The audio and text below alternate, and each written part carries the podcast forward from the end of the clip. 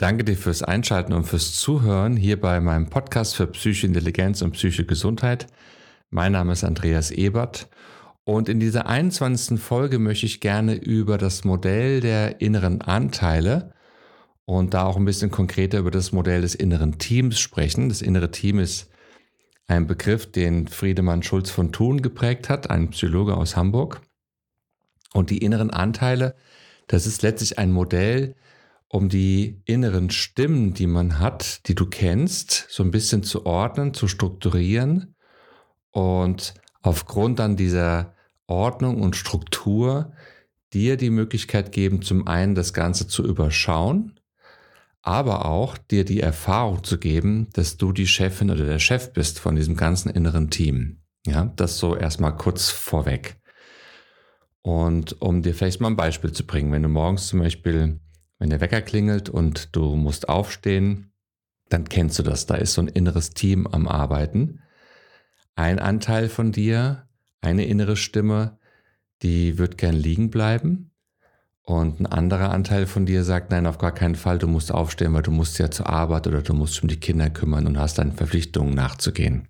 Und so nach diesem Modell kannst du das Ganze betrachten. Und bei allen Projekten, bei allen Themen, die du hast, wirst du wahrscheinlich feststellen, dass wenn du da zumindest genauer hinschaust, dass da irgendwie mehrere, ja, mehrere Kräfte in dir wirken, mehrere Anteile in dir aktiv sind. Und wenn man mal zum Beispiel jetzt, ich gebe dir mal ein konkretes Beispiel hier bei mir, zum Beispiel bei diesem Podcast. Wenn ich den Podcast aufnehme, dann gibt es einen inneren Anteil von mir. Das ist so ein Macher, so ein zuversichtlicher Anteil etwas treibend vielleicht auch.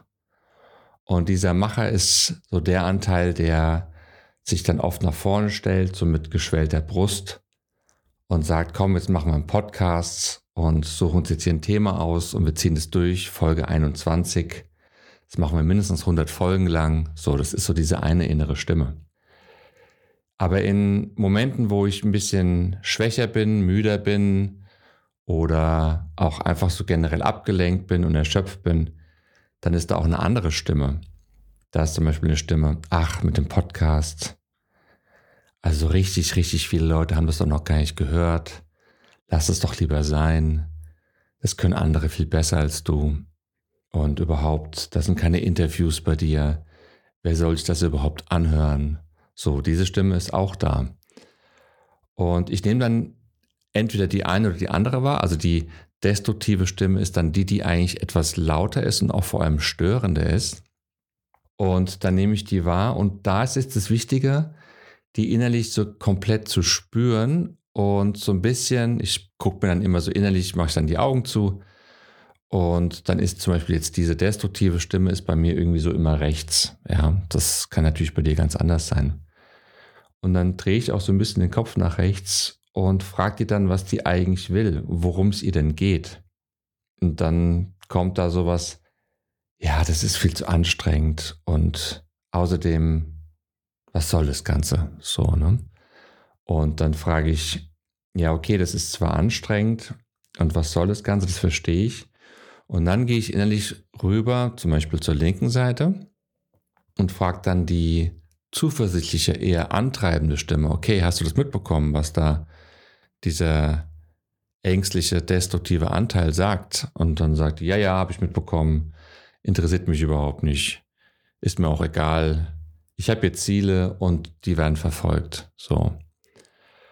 Und das Heilsame und das Klärende ist vor allem dann der Modus, dass ich selbst mich wahrnehme als keiner der beiden Stimmen. Ich bin quasi so der Teamleiter dieser ganzen inneren Welt und dann kann ich zum Beispiel diese ängstlichen, eher destruktiven Stimme, kann ich dann zum Beispiel so ein bisschen mitteilen, okay, bist du damit einverstanden, wenn wir es einfach mal drauf ankommen lassen? Oder ich stelle so Fragen, ist es denn schon mal richtig schlimm gewesen? Und dann kommt meistens keine Antwort so nach dem Motto, ach ja, das ist ganz schlimm und deswegen dürfen wir es nicht machen. Sondern es ist einfach so eine generelle Grundangst dann kommt vielleicht auch ein Gefühl hoch, dann kann ich das Gefühl ausfüllen und wende mich wieder der zuversichtlichen, antreibenden Stimme zu und mach mit der so einen Deal und sag, hey, was ich mir von dir wünschen würde, dass du ein bisschen sanfter bist, damit auch die ängstliche Stimme so ein bisschen das Gefühl hat, dass du sie quasi auch mit einbeziehen würdest. Aber ich wünsche mir von euch beiden, und jetzt komme ich in die Chefrolle, dass wir das Projekt durchziehen, mindestens bis zur Folge 100. Warum? Um die Erfahrung gemacht zu haben, wie es ist, sich da 100 Folgen lang so ein bisschen auch durchzudrücken. Und es war auch in jeder Folge von mir, da kann ich, habe ich noch einen inneren Anteil, der sich auch freut. Nach jeder Folge habe ich mich gefreut, dass ich es gemacht habe. So, dieser Anteil ist ja auch da. Das ist jetzt erstmal nur ein ganz, ganz kleines Beispiel und man kann mit diesen inneren Anteilen, kann man ganz, ganz viele Themen kann man damit bearbeiten. Du kannst es auch zum Beispiel im Vorfeld machen, wenn du irgendwie ein größeres Projekt hast, was du brauchst. Zum Beispiel, du musst eine Präsentation bei der Arbeit machen. Dann kannst du Teammitglieder einladen und kannst überlegen, okay, wen brauche ich denn dafür? Okay, ich brauche jemand, der kreativ ist. Ich brauche jemand, der Selbstbewusstsein hat und vorne steht und so ein bisschen eine Show abliefert, ja. Ich weiß, da ist auch ein ängstlicher Anteil, den müssen wir mit einbeziehen. Den brauchen wir auch, der ist sowieso mit dabei, ja. Da ist vielleicht noch ein fleißiger Anteil, der hilft, dass das Ganze gut vorbereitet ist. Und so kannst du dir so ein Team von vier, fünf, sechs Anteilen quasi zusammenstellen. Lass dir da ruhig ein bisschen Zeit, was da kommt. Und vielleicht schreibst du das irgendwie so ein bisschen auf ein Blatt Papier, hast deine vier, fünf Anteile, gibst denen auch irgendwie so eine Begrifflichkeit oder einen Namen? Und gehst innerlich in so einen Modus, dass du alle so ein bisschen zu Wort kommen lässt. Und dann du aber immer in der Rolle der Chefin bist oder des Chefs, die quasi dieses ganze Team so ein bisschen managt und das plant, wohin die ganze Reise gehen soll. Wenn du so einen Vortrag wirklich dann vorhast, dann kann ich mir sehr, sehr gut vorstellen, dass du mit einem ganz anderen Grundgefühl an diese Arbeit zur Vorbereitung des Vortrags herangehen kannst und sich alles viel stimmiger anfühlt. Das wird einfach dann stimmiger. Und wenn man das ein paar Mal macht, so eine Übung, dann fällt es immer leichter und vor allem du merkst dann auch, wenn einer der Anteile deine eigentliche Chefin und Chefrolle übernimmt. Es sind oft Anteile mit Angst und Sorge, aber manchmal auch Anteile mit Wut oder Anteile, die sehr verurteilend sind. Und dann merkst ah, okay, das ist jetzt andauernd die verurteilende Stimme. Das bist nicht mehr du aus der Chefposition, wo ja alle Teammitglieder gehört werden können und vor allem du entscheidest, in welche Richtung es geht, sondern ein Anteil von dir hat gerade die Kontrolle übernommen. Ist nicht schlimm, passiert immer, immer wieder.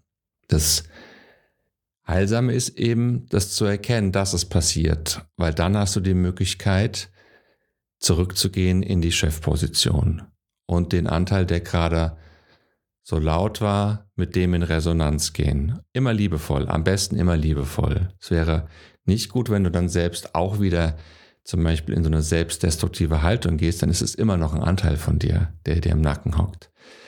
Das heißt, so ein richtiger Teamleiter, so eine Teamleiterin ist verständnisvoll, weise, klar und verfolgt das Leben in dem Weg, in den du gehen willst. Ich danke dir fürs Zuhören und wünsche dir eine gute Woche. Bis zum nächsten Mal. Ciao.